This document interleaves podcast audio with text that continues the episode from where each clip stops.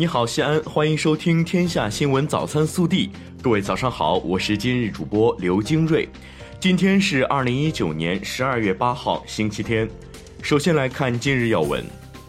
十二月七号，二零一九丝绸之路工商领导人西安峰会在西安召开。七十三个国家及地区的嘉宾共聚丝路起点，围绕高质量共建“一带一路”、“一带一路”资金融通与务实合作、“一带一路”经贸合作与人文交流等议题，积极推动金融、商贸、旅游、文化等领域的互联互通，深化丝路沿线国家和地区的务实合作，并发布了“携手构建开放型世界经济的西安倡议”等多项成果。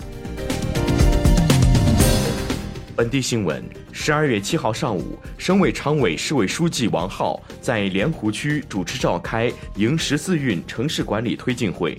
督导“三改一通一落地”工作，研究解决具体问题。王浩指出，要认真学习借鉴先进城市经验做法，下决心从思想、理念、作风、标准等方面彻底整改，加快补齐短板弱项，提升城市规划建设管理水平。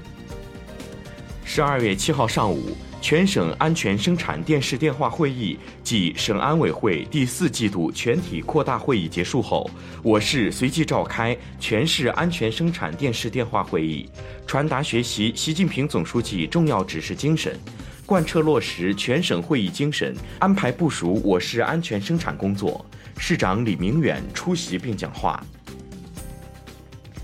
金奈西安、西安孟买两条国际货运航线七号起正式开通，至此，西安咸阳国际机场全年新开全货运航线九条，累计达二十七条，其中国际航线十三条，通达八个国家。针对婴幼儿弱视早期筛查难题，西安交大某团队研发的婴幼儿弱视脑检测仪，能在几分钟内轻松检测儿童的弱视程度。并在不久前的二零一九年国际红点概念设计奖颁奖典礼上，从四十八个国家的四千两百一十八件参赛作品脱颖而出，获国际红点设计奖。这也是西安交大首次获得国际红点设计奖。十二月七号，各界名人汇聚陕西宾馆，在二零一九第十届时代人物主题年会上，共同探讨盛唐长安精神气象。为西安当下火遍各国网络的现象级仕女不倒翁事件点赞，盛赞这座城市的精神气质和雍容风度。记者十二月五号从西安市教育考试中心获悉，西安市幼儿园、中小学教师资格考试面试将于十二月十号八点至十三号十八点进行网上报名。陕西省政府日前就进一步做好稳就业工作提出意见，将完善创业扶持政策，放宽创业担保贷款条件，完善创业补贴政策，支持返乡创业。十二月六号，记者从渭南市交通局了解到，黄蒲高速公路蒲城至白水段路面交安施工及收费站、服务区主体结构工程已基本完工，预计今年底。蒲城至白水段三十二公里将建成通车。十二月七号，西安市碑林区人民法院公开审理曹某辉等二十三人恶势力犯罪集团案。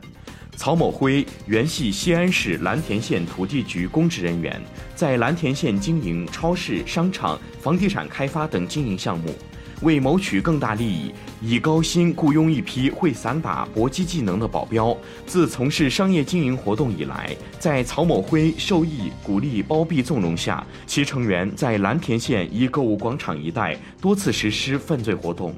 记者了解到，这起案件将连续审理两天，碑林区人民法院将择期进行宣判。国内新闻。十二月七号上午，中共中央政治局委员、中央外事工作委员会办公室主任杨洁篪同美国国务卿蓬佩奥通电话，中方敦促美方认清形势、纠正错误，立即停止对中方的歪曲污蔑，立即停止干涉中国内政。记者七号从应急管理部获悉，国务院安全生产委员会近日印发《国家安全发展示范城市评价与管理办法》，将在全国范围内树立一批基础条件好、保障能力强的安全发展城市代表。中国国家发展和改革委员会区域开放司司长肖卫明七号在北京透露。截至十一月底，中国已与五大洲一百三十七个国家和三十个国际组织签署了共建“一带一路”文件一百九十九份，签署的范围涵盖联合国一百九十三个成员国的百分之七十一和中国一百八十个建交国中的百分之七十六。文旅部近日就文化和旅游部关于进一步加强演出市场管理的通知征求意见稿公开征求意见。通知提出，要重点对电音类、说唱类节目审核把关，着重加强脱口秀、相声以及先锋话剧、实验话剧等语言类节目内容审核和现场监督。此外，允许在全国范围设立外商独资的演出经纪机构和演出场所。国家外汇管理局七号数据显示。截至二零一九年十一月末，我国外汇储备规模为三万零九百五十六亿美元，较年初上升两百二十九亿美元，升幅百分之零点七。十二月七号的六个小时内，我国在太原卫星发射中心用两枚同型号火箭，相继将七颗卫星送入预定轨道。这是中国航天的新纪录，也标志着太原卫星发射中心在快速发射和应急发射能力上取得突破。十二月六号，第三轮药品带量采购工作座谈会在上海召开。记者从多家参会企业处获悉，新一轮的集采政策在前两轮的基础上又进行了部分规则的调整，采购的药品品种从前两轮的二十五个增加到了三十五个。其中值得注意的是，纳入新一轮集采的品种中，不少属于两病、高血压、糖尿病用药。二零一九年十二月七号中午十二时许，我国著名精神医学专家、精神科泰斗、首都医科大学附属北京安定医院司法精神医学的奠基者田祖恩教授因病在北京逝世，享年九十一岁。山西省出台关于全面提升旅游服务质量和水平的实施意见，提出到二零二二年，所有五 A 级和热点四 A 级景区全面实行门票预约制度，引导游客错峰出行，提升旅游体验度。记者从兰州市疾控中心了解到，截至十二月七号中午十二点，已经对兰州兽医研究所三百一十七名师生进行布鲁氏菌检测。其中九十六人呈血清学阳性，目前均为隐性感染，无明显症状。专家提示，布鲁氏菌病人与人传染几率极低，目前没有过人间传染病例。七号，北京二零二二年冬奥会和冬残奥会会徽个性化服务专用邮票首发，这是新中国成立以来中国邮政发行的首枚八边形邮票。邮票一套两枚，主图为会徽，副图为志愿者标志。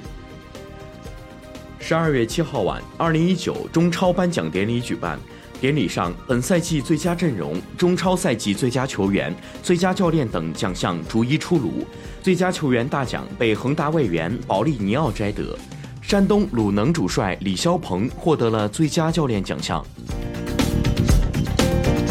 暖新闻。十二月五号，江苏淮安的小学教师苏老师在护送学生放学时，路牌突然倒塌。为保护学生，苏老师立刻用身体去拖，被直接砸中头部，血管破裂。所幸在他身下的学生安然无恙。苏老师在医院昏迷了八个小时，但他说救学生就像救自己女儿一样，这是义务也是责任。热调查。近日，西安美术学院食堂一档口用机器炒菜，高校食堂自动炒菜机三十秒可出餐，引发微博热议。有人认为机器更高效，能减少排队时间，但也有人认为吃饭不再只为充饥，吃的是一种心情。机器做得再好，也难以得到精神层面的东西。你怎么看？更多精彩内容，请持续锁定我们的官方微信。我们明天不见不散。